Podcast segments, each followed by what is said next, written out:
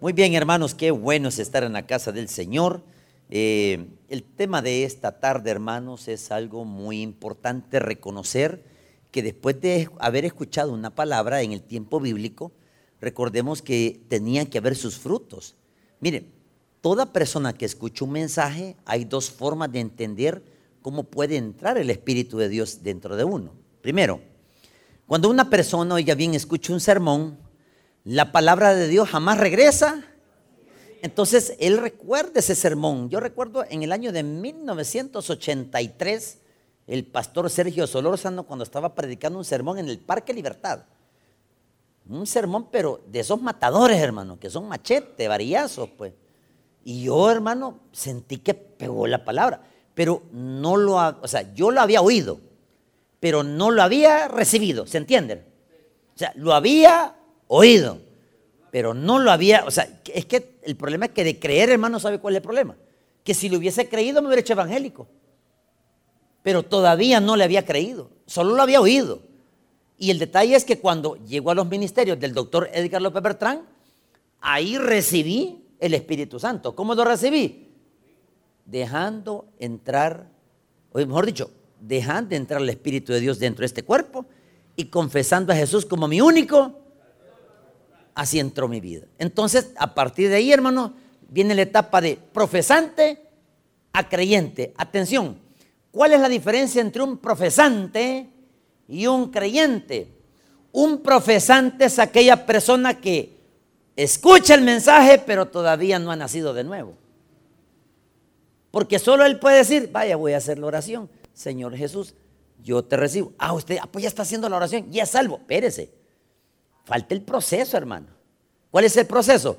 Que esa semilla entre y empiece ya el Espíritu Santo a decirle y a decirle cuando viene a sentir, dice uno, es cierto. Mire, yo le digo y, se lo confieso, de todos los relajos que yo traía de mi etapa de profesante, habían cosas que me daban miedo y me daban pena. Eso significa que el Espíritu Santo está dentro de uno. ¿Por qué, hermanos? Porque Él es el que le está diciendo a uno lo que no tiene que hacer, ¿verdad? Porque Él está dentro, es una persona viva, hermano. El Espíritu Santo es alguien vivo. Y Él no le grita, se lo dice suavecito. ¿Por qué lo hiciste? No lo hagas. Mire, solo para que vea cómo es la voz de Dios. Le pregunto al pastor Maikito, mire, fíjese que yo tengo un sermón después en otro lugar, me voy por la Panamá. Tony, no se vaya por ahí la voz de Dios. De repente le pregunta a Moisés, fíjate Moisés que pastor no se vaya por ahí, porque hay entonces ya dos personas que me han dicho lo mismo, ¿quién es hermano? Correcto, allá el necio, si soy yo, me voy por ese camino. Por eso uno tiene que saber escuchar la voz de Dios, porque el Espíritu Santo mora en todos vosotros. O sea, si yo de repente le pregunto a usted, hermano, mire, lo le garantizo que usted me va a decir, pastor, ahí es muy peligroso. Dígame, el Espíritu Santo no está dentro de usted. Porque me ha dicho una verdad. Ok, vamos a buscar en nuestras Biblias Hechos capítulo 2, versículo 43. Hechos capítulo 2, versículo 43. Profesante o creyente es el título de este estudio bíblico, hermano. Ya le voy a explicar qué es un profesante, ya le voy a explicar qué es un creyente. Hechos capítulo 2, versículo del 43 al 47. Cuando usted lo tenga, me contesta con un buen amén. Muy bien, hermano. Dice así la palabra de Dios desde el versículo 43 al 47. Dice, y sobrevino temor a todas aquellas personas, y muchas maravillas y señales eran hechas por los, y todos los que habían creído estaban juntos y tenían en común todas las cosas y vendían sus propiedades y sus bienes y los repartían a todos según la necesidad de cada uno. Y perseverando unánimes cada día en el templo y partiendo el pan en las casas, comían juntos con alegría y sencillez de corazón. Todos el 47. A Dios y teniendo favor a todo el pueblo, y el Señor añadía en cada día a la iglesia los que habían de ser. Oremos, Padre, le damos las gracias por su palabra. Le pedimos que nos hable al corazón, que nos explique, Señor, el fundamento de la palabra de esta tarde. Que nadie se vaya sin esta palabra. En el nombre poderoso de Jesús. Amén y amén. Pueden tomar asiento, por favor. La diferencia entre impío, la palabra impío significa el que no tiene nada de Dios. Por eso se llama impío.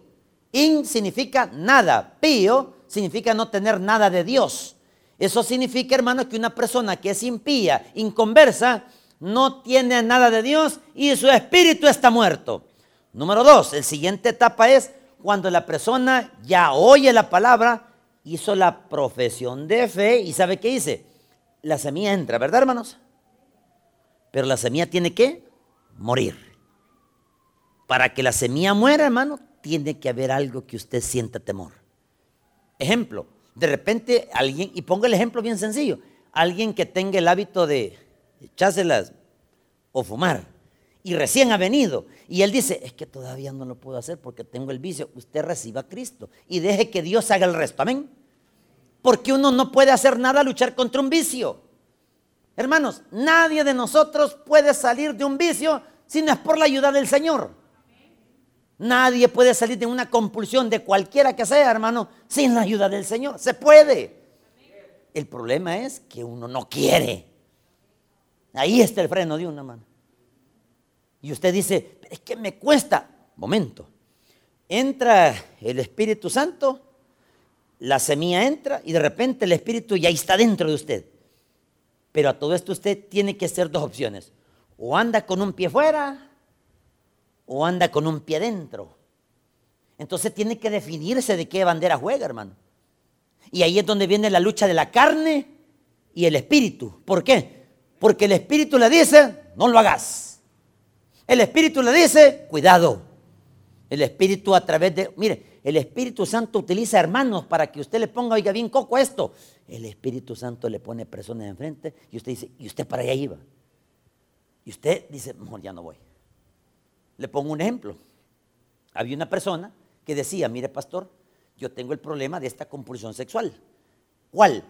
Siempre que voy a la universidad, pastor, me meto con una muchacha y me voy a este lugar y después como que nada pasa, pero en la noche, fíjese, siento algo que yo, pastor, no me siento bien. Es el Espíritu de Dios. Pero ya pecó. Eso significa que la, la culpabilidad del Espíritu le está diciendo, lo que hizo está malo. Y él me dice al día siguiente, ¿y cómo puedo hacer? Hagamos una cosa.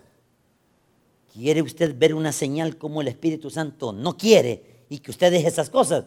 Pídale señales, le digo yo. ¿Cómo señales? Me dice. Usted solo pídalas y deje el resto a Dios. Cabal.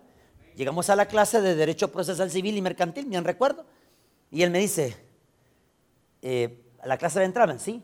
¿Y tú no vas a entrar? Ya voy a venir de red. Yo ya sabía por dónde iba. Y me pongo a orar, Señor, frenalo ponerle un estorbo y que este Señor no vaya a ese lugar. Como ya me había contado, ya tenía el derecho de hablar con Dios así. En lo que baja de la grada se ve con la muchacha. Y justo que ve con la, muchacha se tropieza y cae en un hidrante usted. Y se quiebra la pata la muchacha. Y, a todo esto ya no fue al lugar donde tenía que ir. Vaya. Llegó a mitad de la clase. Siguiente semana. Ve, miren los frenos de Dios. Siguiente semana, lo mismo. Ella, Tony, yo voy a venir. Señor, pónganle un bozal a este hombre. Porque este hombre no entiende que la muchacha que le quebraron las patas es por culpa de él. ¿Y sabe qué hizo él? En lo que baja la grada, se mete al carro con la muchacha y en lo que iba ahí, un carro le pega por detrás. Va. Y mire, fue tanto el golpe. Ustedes han visto las cuelleras que le ponen ortopédicas. Así llegó a la clase, así. ¿Y qué te pasó, men? Le digo yo. Es que Dios me estaba impidiendo que fuera y mire cómo me frenó. Porque el Espíritu Santo le pone freno. ¿Y sabe qué hizo él? Ya no fue. ¿Por qué cree que ya no fue? Porque tenía un poco de temor. Si la pata de la muchacha se quebró y hoy me dieron a mí, la otra me revientan, dice. Mejor no voy, ¿verdad que es más fácil? ¿Por qué no le pide señales usted? Pero no estoy hablando del mal. Pídale señales buenas. ¿Sabe cuáles son las señales buenas del Espíritu Santo? Señor, si yo no tengo trabajo, Señor, dame una señal de que solo a mí me llamen, porque a mí nadie me conoce. y de todo el panty de expediente así, de, de, currículum, que solo el mío agarren, Señor. Dame una señal. Si no es de Dios, ahí voy a estar esperando. Y cabal, hermano, siempre sucede con los hijos de Dios. Es que mire, todos los inconversos que dicen, hay que tener que. Güey, usted tiene y yo tengo. Mire pues.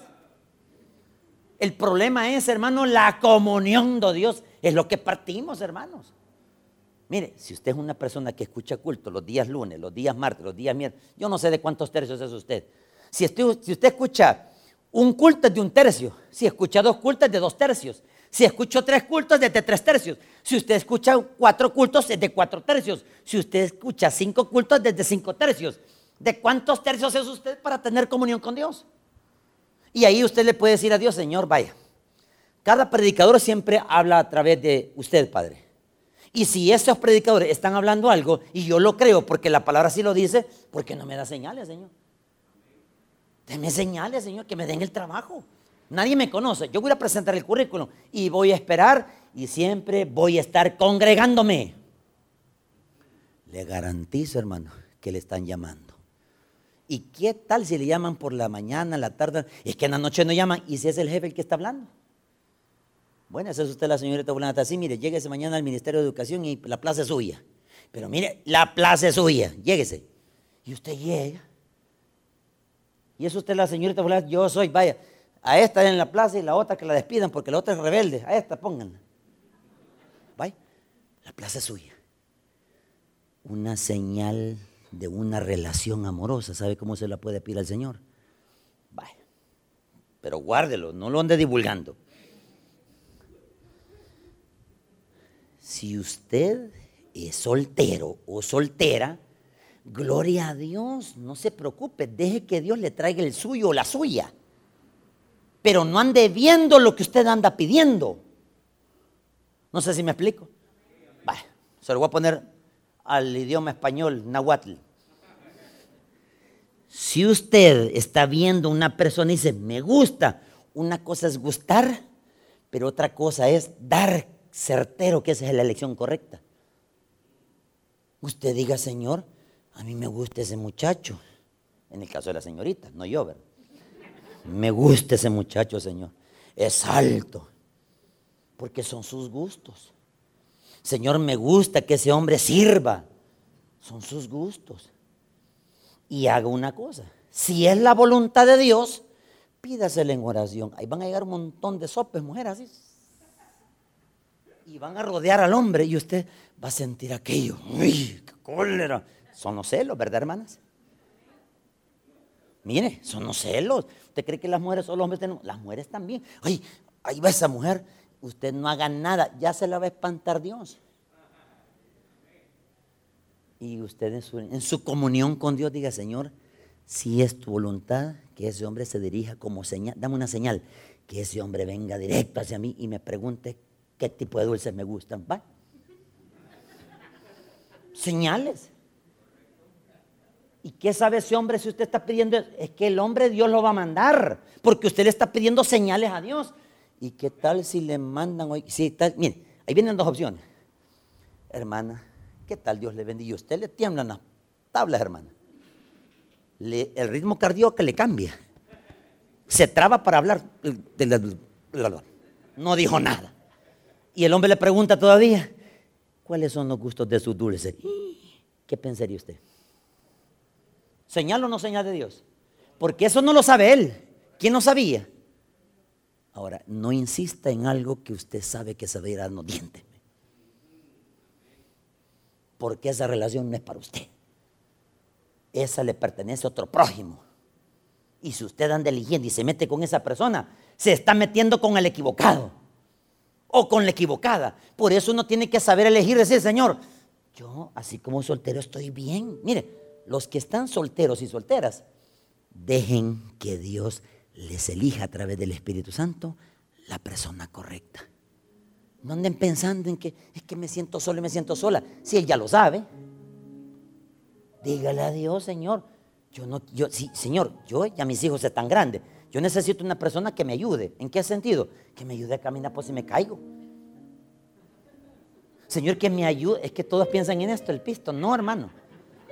Hay que pensar que la ayuda es que a veces uno necesita ayuda que le cierren la puerta, que, o sea, las cositas de la casa, hermano. Mire, la ayuda que yo tengo en mi esposa, ¿sabe cuál es? Las gradas, man. Yo debería estar caminando por esa rampa, hermano. Ya sea en una carreta, hermano. Pero no me gustan las gradas a mí. Porque las tablas no me ayudan, hermano. Es mi ayuda. A veces, mire, voy a darme con un palo y yo, yo, yo no puedo Y mi esposa, chas, me agarra. ¿Qué estoy haciendo yo, hermano? Mi ayuda. Ese es tener al Espíritu Santo, hermano. Entonces, voy al punto. Creyente y profesante, ¿cuál es la diferencia? Un creyente es aquel que tiene frutos. Ya usted ya no hace las cosas que antes hacía, porque la carne murió. El problema es que para hacer morir la carne hay que hacerlo continuo todos los días, hermano. Continuo todos los días. Y cuando usted está matando la carne, usted tiene el Espíritu de Dios. Y cuando usted está matando la carne, usted está diciendo, Señor, gracias porque estoy luchando con mi pecado cada día. Un alumno del colegio de teología me dice, pastor, yo tengo estas mañas, pero lucho porque cada vez que yo cometo esa maña, me duele. Eso significa que el Espíritu Santo le está diciendo a él lo que tiene que hacer. Amén. Así de, así de sencillo, hermano. Pregúntele al Señor que usted haga la intención de querer luchar por sus mañas. El problema del contexto, hermanos, hoy vamos al estudio de la palabra. Uno, vamos al versículo 43. Vamos al 43. ¿Cómo dice? Y sobrevino temor a todas las personas y muchas maravillas. ¿Y qué dice, hermanos?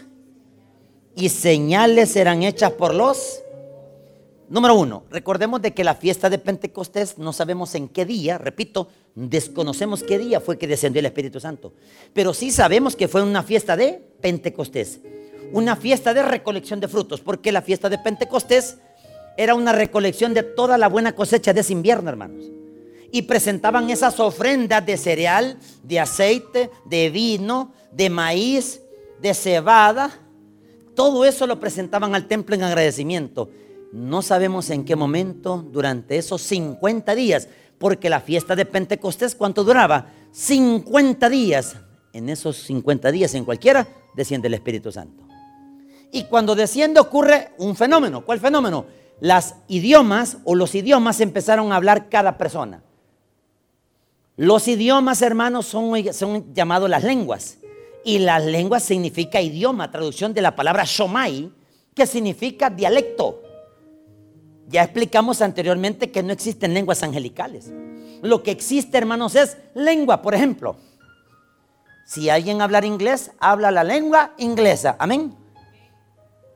Yo hablo la lengua española. Si a mí me ponen un, inglés y yo como español, yo no le entiendo ni él me entiende a mí. Los dos estamos iguales.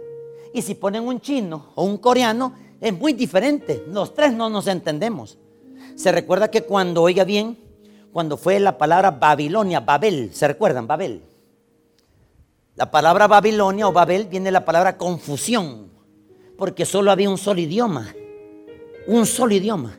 Y cuando el Señor dice, descendamos para ver lo que hay abajo y qué hacen los hombres, y cuando vieron un hombre, o los hombres, empezaron a hacer una torre.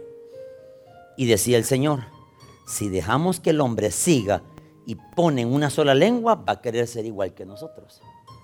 Lo que podemos hacer es confundirlo y viene la palabra Babel, que significa confusión de lenguas. Uno hablaba un idioma, otro, y nadie se entendía. Entonces, ¿qué se hicieron? Se esparcieron. Lo mismo es el poder de la palabra. Cuando el Espíritu Santo llega, cada uno estaba hablando un idioma diferente. Arameo, parto, hebreo, egipcio, babilónico, persa, caldea, o sea, varios idiomas. ¿Y sabe cuál es el problema de la conversión, hermano? Que vienen a burlas. Por ejemplo, cuando usted se convirtió al Evangelio, no se lo acabaron. A mí sí.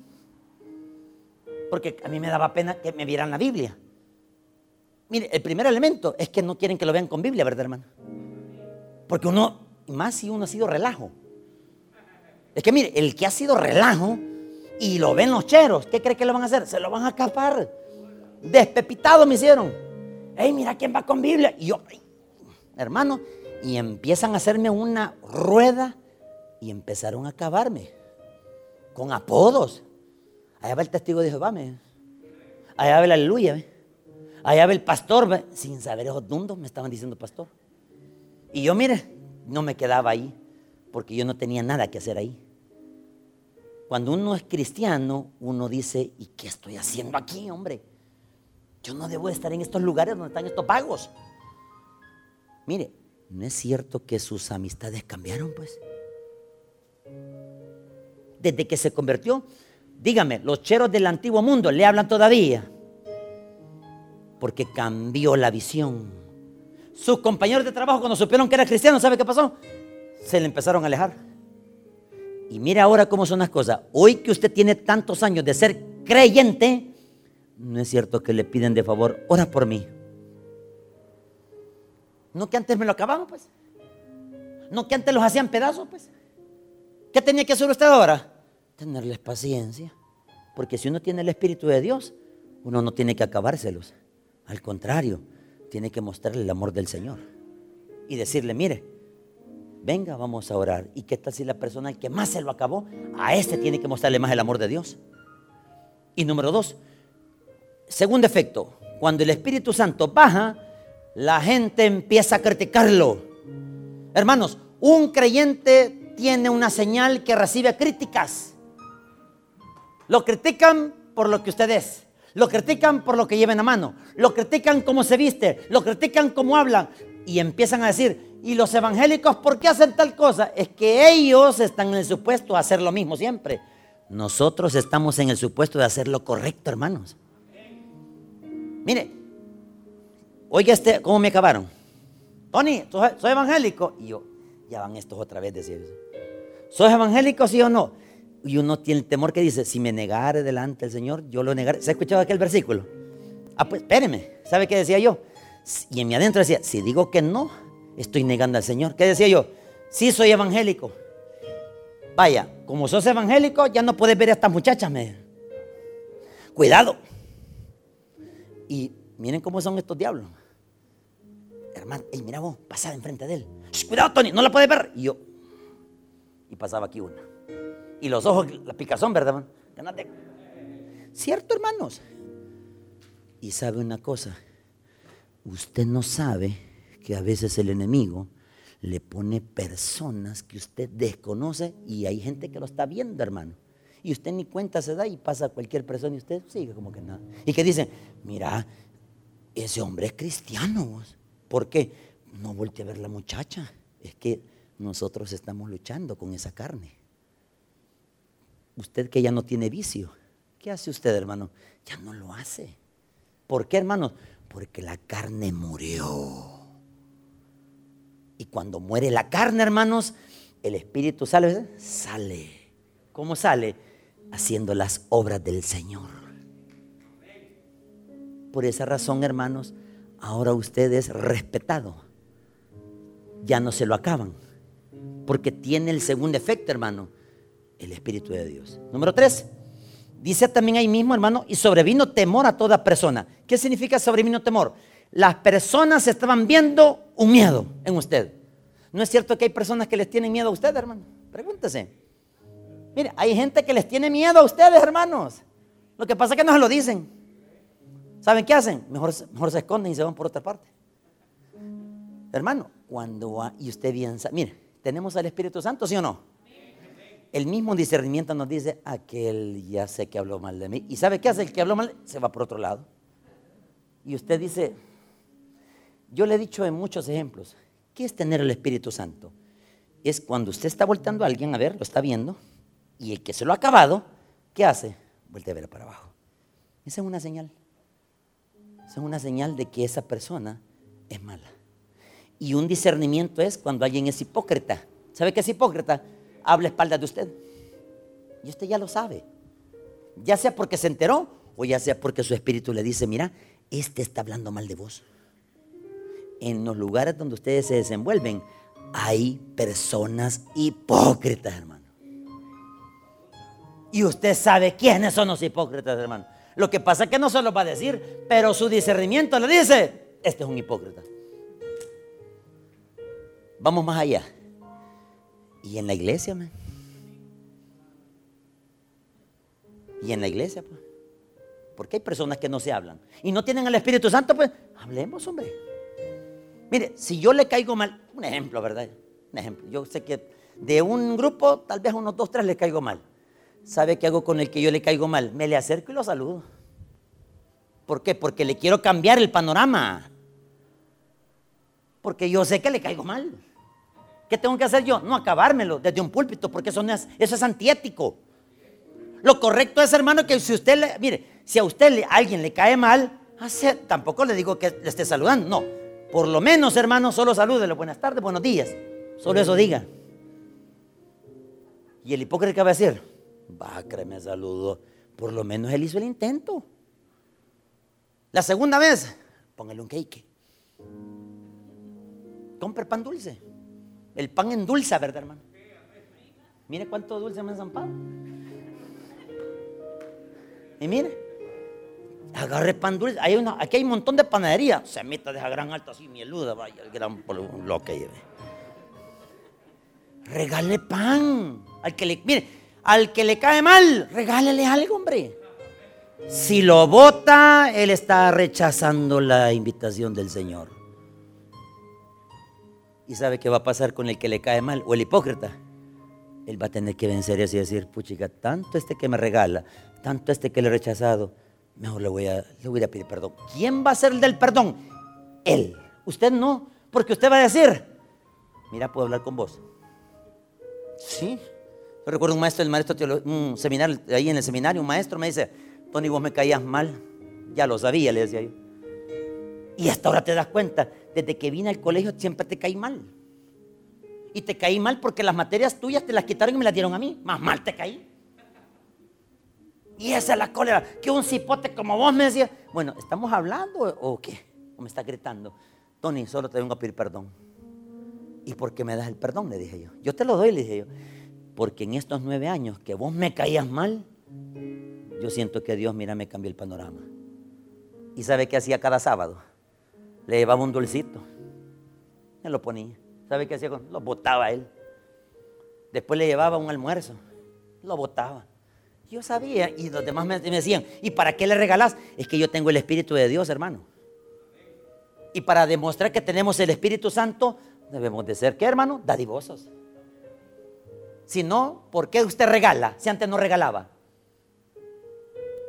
¿Por qué antes no regalaba? Porque no tenía el Espíritu de Dios. ¿Sabe cómo es una muestra, un regalo? Mire qué dice más adelantito.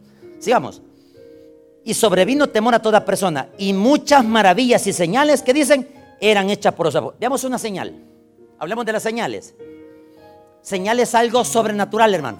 Repito, señal es algo sobrenatural. ¿Se recuerdan el caso de los apóstoles, hermanos, cuando estaban en el monte y se recostaron todos? ¿Y qué les dijo Jesús? Delen de. Si eran solo dos pescados y unos panitos así, para una multitud de cinco mil personas, díganme quiénes fueron los testigos de ese milagro, de esa señal. ¿Quiénes? Los apóstoles. No es cierto que cuando usted va a dar algo y dice, no va a alcanzar, ora hermanos. Y no es cierto que Dios lo multiplica. Dígame de cuántas señales usted se ha dado cuenta que cuando no ha habido nada es cuando más hay. Esas son las señales.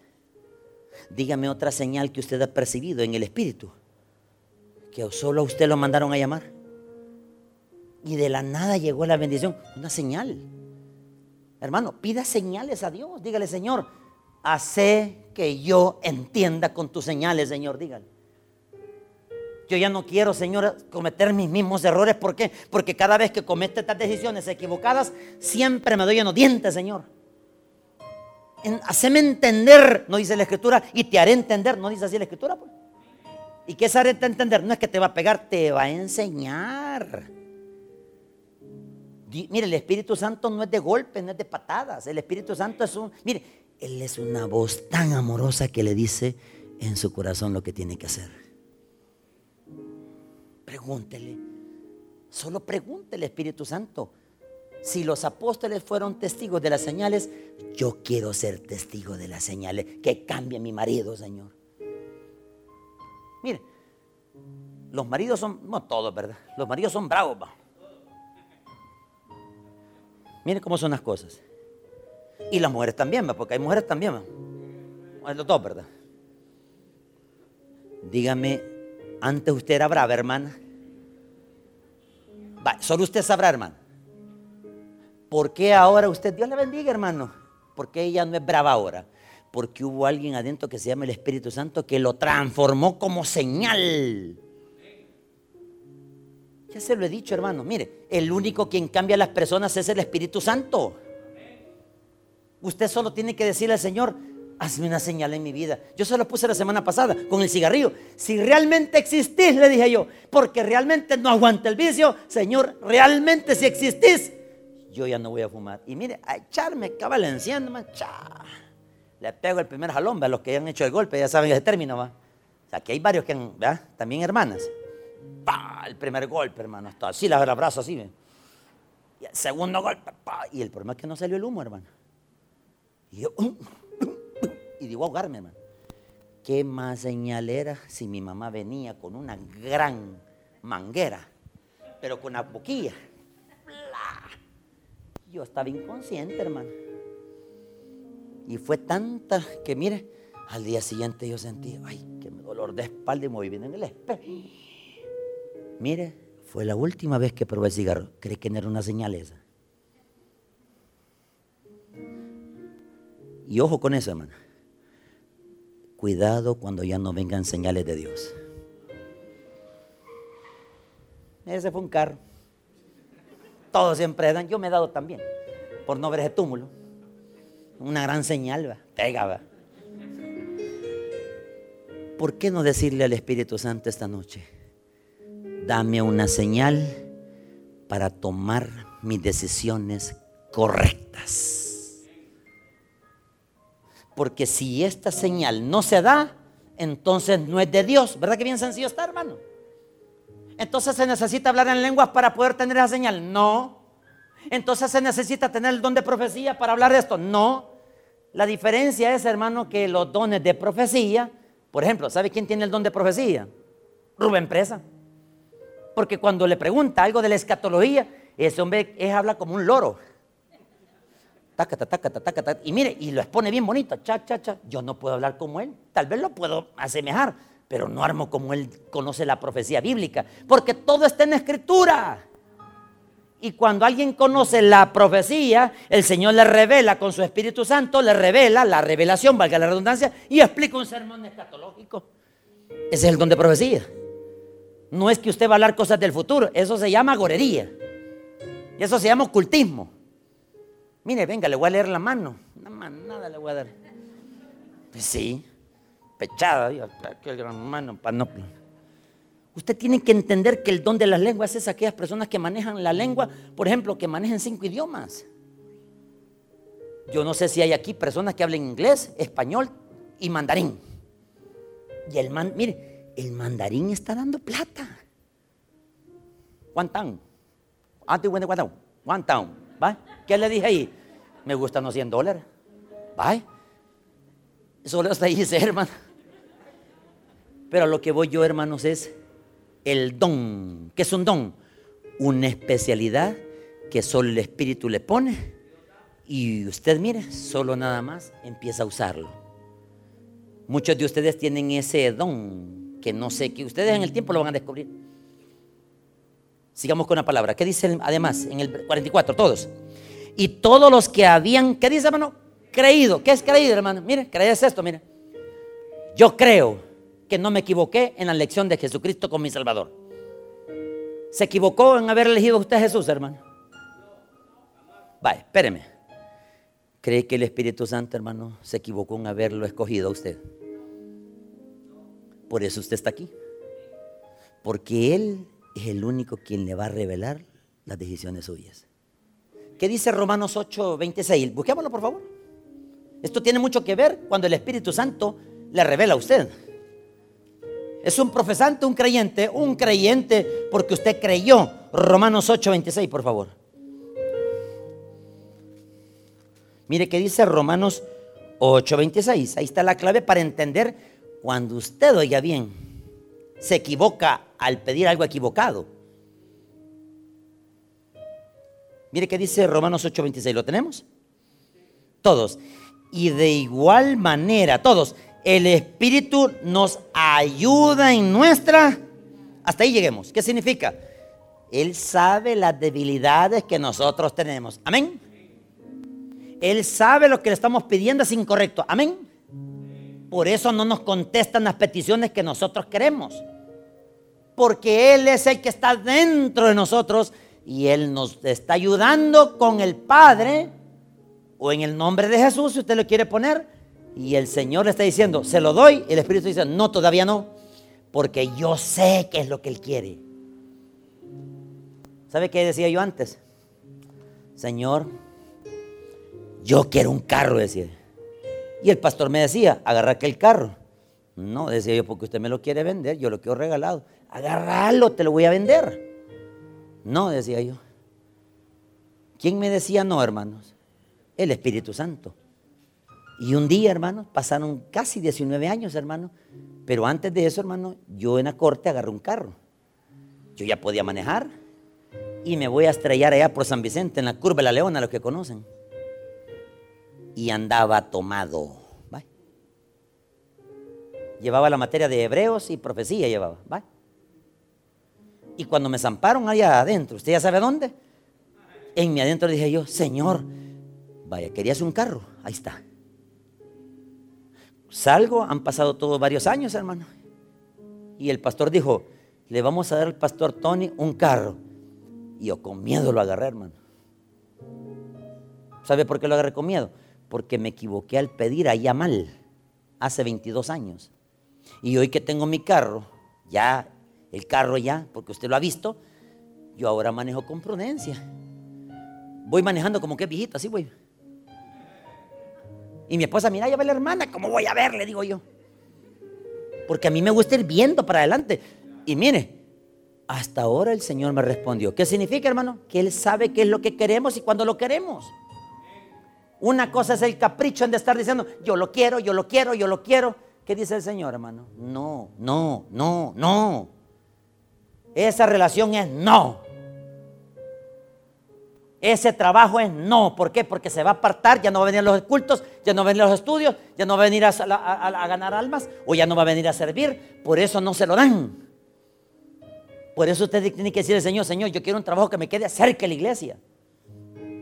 Y que sea en el gobierno, pero cerca de la iglesia, diga. Y mire, ¿y por qué? Mire, Alguien, yo no sé por qué la gente se burla de imponer manos. Imponga manos en las paredes, hombre. Hermano Florentín, él quería trabajar en el gobierno. ¿Sabe qué hacía el hermano Florentín? Él hacía pan, pan francés. Y un día dice que pasaba y decía, ahí quiero trabajar en el Banco Central de Reserva. Cuando era el Banco Central de Reserva, imagínense cuándo. La que queda allá por el centro de San Salvador. Y dice que él llegaba así, ¿ve? Señor, te pido que aquí quiero trabajar, Señor. Aquí quiero trabajar. Y, se, y, lo, y los seguridad comandante de Guayavera le quedaban viendo. Señor, váyase de ahí. Espérese que estoy llorando. Señor, váyase de aquí, es prohibido, le decían. Y en un descuido él llegaba cada mañana porque ahí pasaba repartiendo pan. Y un día, hermano, se le acabó la harina y el pan. Y él siempre tenía algo importante. ¿Sabe qué? Pedía señales. Señor, dame una señal, Señor.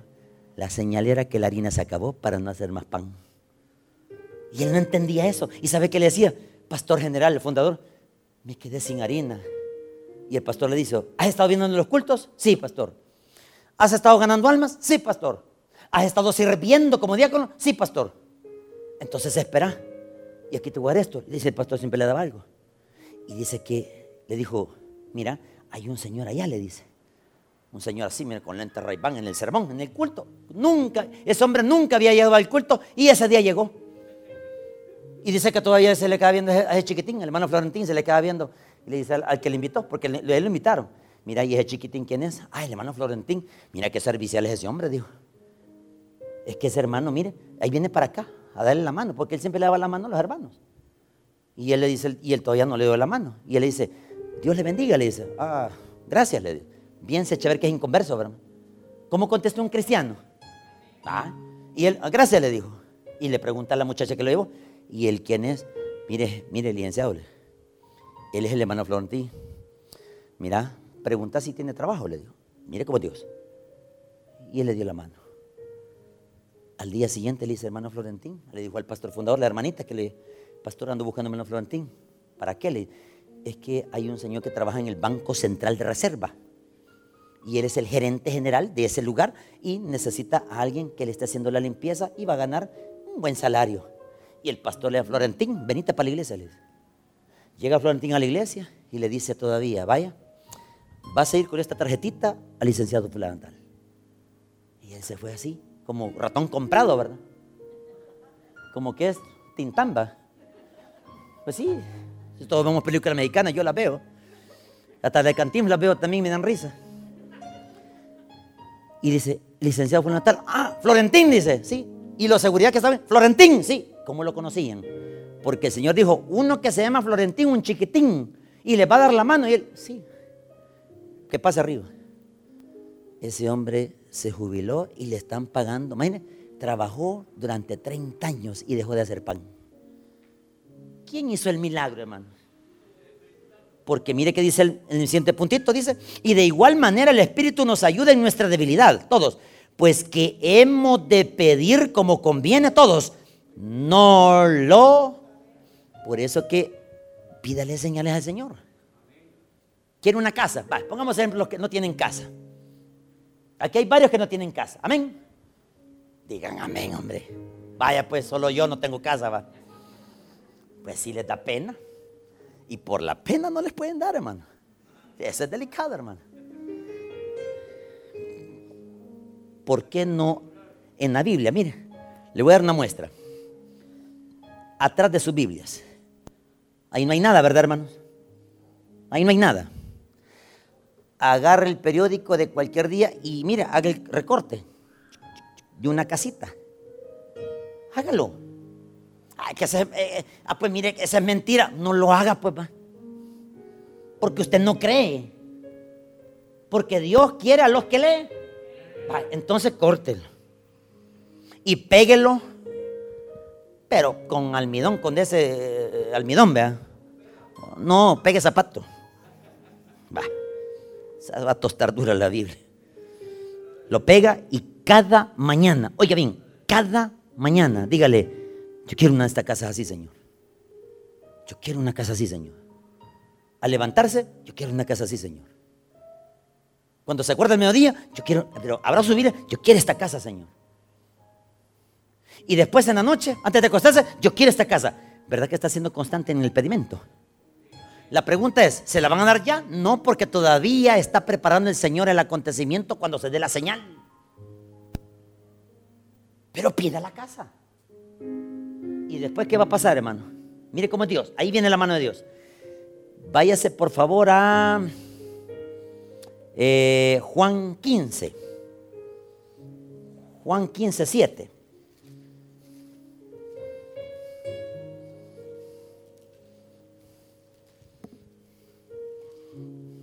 Me espera.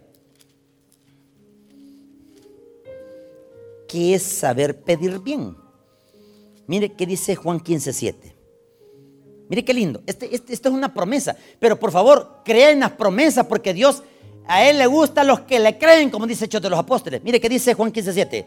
Si permanecéis en mí, o sea, usted está aquí permaneciendo en el Señor, hermano.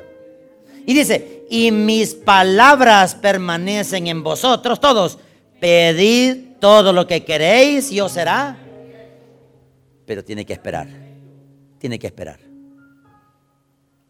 Esta mujer que usted ve que es mi esposa, yo recorté una hoja de periódico y vi unos ojos verdes. Y solo los ojos corté. Y lo pegué en lo que es en el botiquín donde están los baños, porque hay baños que tienen espejo. Hay unos que no porque se quiebran. Y yo estaba diciendo, Señor, quiero una mujer, mi esposa, que tenga ojos verdes. Pero yo solito en el baño.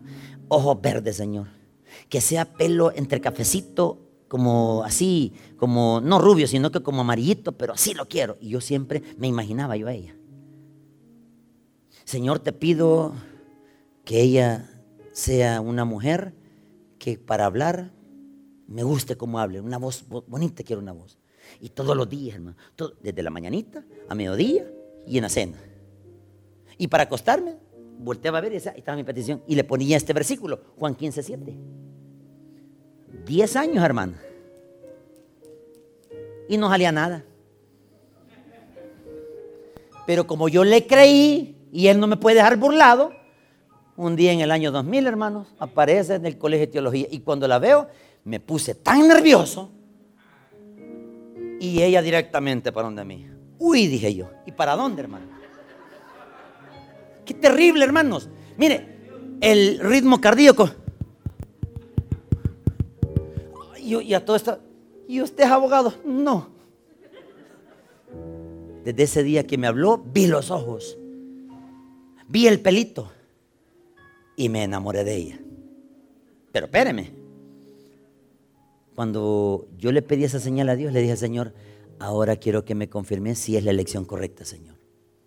Porque a veces uno se equivoca por los deseos de uno, ¿verdad, hermano? Porque una cosa son los deseos, otra cosa es la voluntad de quién. Entonces, hermano, yo decía, Señor, si es esta, que me espere y que tenga paciencia. Y un día la cito yo en galerías. Y ella estaba en galería en la parada y con su Biblia adentro, de adentro del, establecimiento. Estaba con su Biblia y yo desde arriba viendo, a ver qué hace, dije yo. Media hora, una hora, dos horas, tres horas, una hora más, cinco horas. Ella, mire, tranquila. Qué mujer tan paciente. Voy a bajar, dije yo. ¿Quién cree que me tiene más paciencia? Entonces Dios no se equivoca en la persona que le pone a uno. Y cierro. Ahora regresemos a Hechos, por favor, capítulo 2, donde estábamos. Y cerramos, versículo 45, por favor. Perdón, 44. Y todos los que habían creído estaban juntos, y todos, y tenían en común todas las le pongo un ejemplo. Si usted tiene ropa que ya no se pone, regálela. Pero ropa buena, pues por supuesto, no vaya a dar hilacha, pues tampoco. Esto que no sirve, dáselo. No, ese es pecado, hermano. Ese es pecado, hermano. Oyó lo que dijo el anuncio del pastor. Hay comunidades donde hay necesidad. Y usted que tiene como 40 pares de zapatos, hermano. Vaya, 20 pues. Vaya, pues 5 pues. Hombres, ¿cuántas camisas tienen en sus armarios y ya no se las ponen? Mire, a mí me enseñaron una ley. Si en tres meses ya no se puso esa camisa, ya no se la puso, regálela. Eso significa que un creyente para tener el Espíritu Santo tiene que ser una persona que sea dadivosa. Pero por favor, hermano, toque el corazón y diga, Señor, ¿cuál regalo? Y que el primero que le esos zapatos, agárrelos esa camisa, vestidos, hermanas. Hermano, usted que tiene un montón de carteras, desde la más chiquita hasta la gigante. Regálelos, hombre. Hombres, regalen lo que ya no les queda de cintura. Y usted, mire, nadie se va a ofender cuando le digo a una persona esa, mire, y, con prudencia, se enojaría si le regalo esto. El otro va a decir, no, hermana, no, no, usted délo usted cree que esa persona no, va a adorar a Dios. Usted tiene las condiciones de cómo comprarse ropa, los otros no. Cuando vean un necesitado, hermano, pregúntale al Espíritu Santo, Espíritu Santo, ¿a quién se lo doy? Al primero que él te diga, a ese déselo, hermano. Porque esa es la señal que usted tiene el Espíritu de Dios. Ese es un creyente, no un profesante. Un profesante que dice, no, todavía me queda. No, no lo regalé, porque es que me queda todavía. Ese es un profesante. Pero un creyente es aquel que dice, dénselo. Y no le importa porque tiene la dadivosidad. Pruebe, mire, si usted regala en estos días, le vienen bendiciones por regalón. Yo se lo digo porque yo lo experimento. A mí siempre los pastores de allá de Oriente me dicen, Tony, mira, vení, llegate allá al lugar, yo llego con el carro. Mira, ese traje estudio y nuevo, ya me lo pongo. Es de un muerto, pero es mío. Sí, yo galán, pues. Yo con el muerto, la mosca. Pero soy feliz, hermano. ¿Sabe qué le digo, Señor? Gracias porque me vestís. Porque yo no lo puedo pagar. Mire, Imagínense gran relajo con ese problema del, traje para mi graduación, hermano. No hay ni uno que me quede. ¿Y qué talla es usted? 52. ¿Cuánto? 52 te dije, hombre. No, no hay para talla suya. ¿Qué tengo que hacer? Buscar un sastre, ¿verdad, hermano? Buscar un sastres. Y el sastre así está con una cinta de, de métricas. Vaya, cuatro yardas. Hermanos, la palabra de Dios nos revela, hermanos, que cuando un creyente realmente es creyente, es aquel que realmente ve la necesidad por otro. Ese es el corazón de un, de un hijo de Dios, hermano. Cuando un creyente es creyente, es aquella persona que se interesa por el prójimo y dice, hermano, yo lo voy a pagar. No, no, no, yo lo voy a pagar. ¿Por qué? Porque su corazón se ha abierto. Esa es una señal de tener el Espíritu de Dios. ¿Por qué? Todo aquel que ha nacido de nuevo ha sido declarado hijo de Dios. Oremos al Señor, hermano.